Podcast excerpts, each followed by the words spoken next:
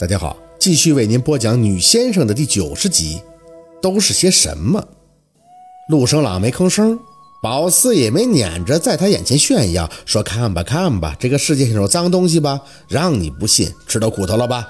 虽然宝四挺想这么做的，但细想想，见到这玩意儿也不是什么好事儿，无非就是想证明什么。结果很明显，宝四已经证明了，但其实证明过后，他心里也怪膈应的。他们俩都很默契的再没说话。陆生郎也知道宝四不会凤年交给沈明远的那个五佛神咒，便也没再追着问。检查了一遍碗里正在点燃的香后，就很安静地坐在宝四身旁。静谧的气流在宝四和陆生朗之间缓缓地涌动，淡淡的，莫名升起一丝名为尴尬的东西。这还是第一次。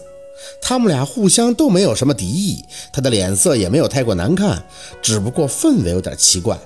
可细追起来，宝四自己却说不清到底哪里奇怪。转脸看了一眼沈明远，他似乎还在睡着，胸口微微的起伏。这样也好，宝四现在是怕了。怎么说他都是个成年男人，一旦闹起来，真是够他和陆生朗喝一壶的。垂着眼，宝四看着自己掌心被沈明远挠破的伤口，血迹已经微微的干涸，留下一道粉红色的印道。指尖轻轻的摩擦，脑子里却忽然想到了什么。我，你，宝四跟他再次同时张口。陆生朗看着宝四的眼，随即点头。你先说。你看，宝四也不客气，直接把自己的掌心冲向他。是血的原因。刚才我们俩同时都会看到。是因为血，他蹙眉，血。宝四大力的点头，是啊，你看你的掌心，刚才不也流血了吗？所以我们一拉手就会看见那些东西。我小时候不不是，我是指两年前我八岁的时候，有一次我就碰到姥姥弹出来的血了。那时候小讨厌还总是喜欢跟我说话，所以我就看到了一个男人，那个男人让我起身要勾我的魂儿。总之就是我姥姥曾经跟我说过，物极必反的。陆生郎很认真地在倾听宝四的话，虽然宝四白活这么长时间，前前后后小讨厌跟他说什么，那个男人是怎么让他起身的，以及小讨厌是怎么从墙头蹦下来的，宝四都说得清清楚楚。小讨厌是谁？是你家里人吗？嗯，不是。宝四挠挠头，我也不知道他是谁。他长得有点像狗，但脸很尖。以前他总是喜欢跟我说话的。还有啊，我以前也没见过这些解释不清的东西。但那时小讨厌在我眼睛一仰就会看到了，后来小讨厌就不知道去哪儿了，大概从我开窍之后就再没见过他了。开窍？嗯，我小的时候是傻的，村里人都很讨厌我，他们说我是白虎星转世，是丧门星，所以陆生朗略显无语地打断宝四的话：“你能不能说点重点？说这个能一起看见这些超自然的现象的重点。至于故事，可以找时间再听。”重点，宝四觉得说事情就得从头开始啊！看着陆生朗的脸，宝四努力地删除一部分，直奔自己想表达的重点。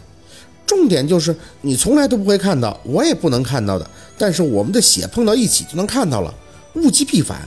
这么说你明白了吧？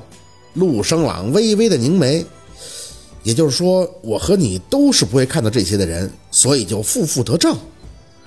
正负是啥？我不懂，反正就这么个意思吧。宝四小大人一般给陆生朗上课。我小时候，人家说我的命很硬，鬼见了都得绕着走，得哭，哭出来才能稍微正常。姥姥也好像说过，你是什么好命，也不会看到这些东西的。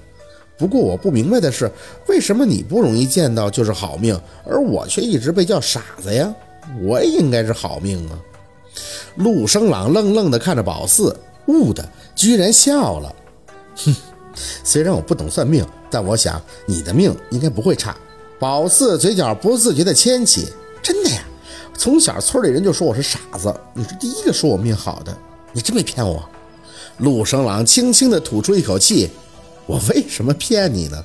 有句话你没听过吗？傻人有傻福，而你呀，你只有傻的时候能让我看到一些属于你这个年龄的童真。还是傻点好。宝四挠挠头，他这话怎么听着味儿不太对呢？啪啪啪，拍窗户的声音还在时不时的响起。陆生郎好似想到了什么一般，看向宝四，要不我们试试？是什么呀？他的下巴微微的朝着窗帘那边侧了侧。嗯，试试你的推理呀。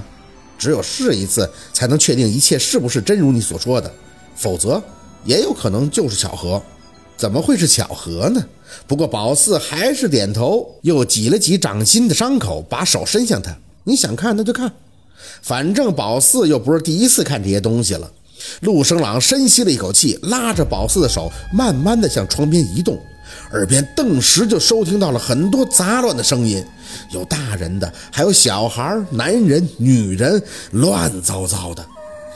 明媛，山明远，你出来呀！你出来呀！宝四敢确定，他刚才一巴掌拍在炕柜上的伤口很深，流出的血夹在宝四和他掌心中间，有种温热而又黏腻的感觉。这一刻，其实都不用去拉开窗帘了，因为这些拉上手就能听到的声音足以证明一切。可宝四想，按照陆生朗的性格，他肯定是想看了，这算是谁都有的好奇心吧？你怕吗？他扯着窗帘的左手顿了顿，声音是强撑着的镇静。你要是怕的话，我就不掀开了。宝四咬牙摇头，说不怕，心里可打着鼓呢。你你不是想看吗？那你掀吧。哗啦，宝四的一口气当时就顺着胸口直奔嗓子眼儿。就在陆生朗拉开窗帘的一瞬间，居然从玻璃外边看到一双悬挂在外的脚。生吞下一口唾沫，宝四尽量让自己屏蔽的那双脚，握着陆生朗的手，暗暗的发力壮胆儿，眼神微挑，憋在嗓子眼的这口气愣是不肯吐出来。你你看见了吗？看见了吗？院子里的那都什么玩意儿？明远呀，呜呜明远呀，沈明远，你出来，你出来呀，出来呀，出来呀！先不说那双脚以及几个正在四处乱跑的小孩正对着的窗户外边，居然有几个人穿着白色的校服，戴着尖尖的高帽，哭嚎着。他们的头垂得很低，看不清他们的脸，就是感觉那个帽子特别的高，比胳膊都长，三角形的，最上面像是个尖利的锥头。而在他们的身后，还有一顶白色的轿子，那轿子的四沿上还挂着长长的碎纸条子。随着他们的哭声，那些碎纸条子就冲着宝四家窗户的方向轻轻地摇晃。